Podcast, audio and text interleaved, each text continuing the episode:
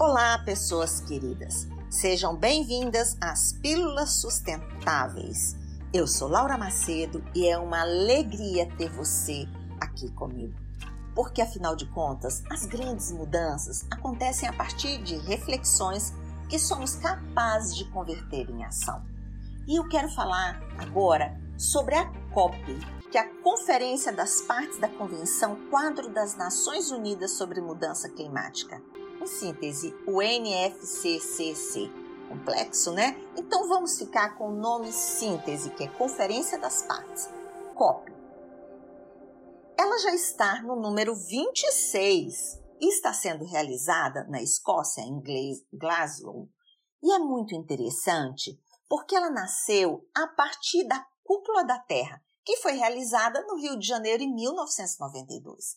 E o objetivo é que os países conversem sobre como combater as mudanças climáticas. A primeira COP foi realizada em Berlim, na Alemanha, em 1995.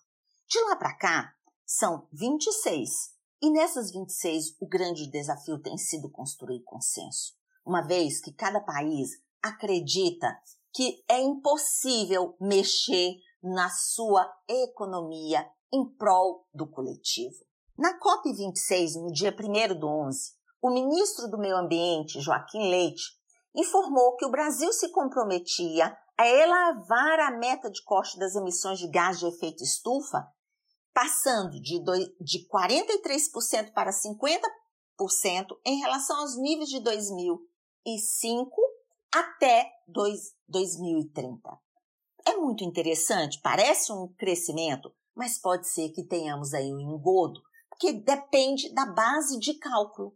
Pode até ser que esta informação ou esta proposta esteja muito similar ao que foi levado pelo Brasil na COP de Paris 2015, ou seja, seis anos atrás. E para haver mudanças, torna-se fundamental que cada um de nós esteja observando e, acima de tudo, monitorando as lideranças políticas no nosso país para que cumpram o que efetivamente se comprometeram. Porque não faz sentido um governo se compromete hoje, daí vem um novo governo e tenta desmantelar tudo. Então a gente nunca chega a uma efetividade. Então, esse é o convite. Que cada um de nós monitore e cobre a efetividade dos compromissos assumidos. No caso do Brasil, também tem um ponto que chama muito atenção, porque os líderes mundiais, eles estão neste momento buscando tornar mais desafiadores. E no caso do Brasil, a gente possivelmente está voltando aos níveis de 2015. Então, qual é a revolução? O que tem de mudança? O que, que acontece aí? Isso tudo vai depender de cada um de nós, brasileiros, se formos efetivos no acompanhamento, no monitoramento, na cobrança junto ao poder público para que assuma e execute. Precisamos nos somar aos apelos das jovens ativistas que são adolescentes que estão mostrando para o mundo que é possível e a cobrança, o monitoramento, a exigência, porque não faz não tem condição do planeta sobreviver nas condições climáticas que hoje estamos. E elas, a Greta Thunberg, da Suécia, Vanessa Nakati, da Uganda, Dominica Lasota, da Polônia, e Mitzi Jonelli Tan, das Filipinas, elas encaminharam para a COP uma carta aberta. E elas dizem o seguinte: estamos catastroficamente longe da meta decisiva de limitar o aquecimento global a 1,5 graus Celsius. E ainda assim, governos de todo o mundo continuam a intensificar a crise, gastando bilhões de dólares em combustíveis fósseis. Pasmem, isso é sério.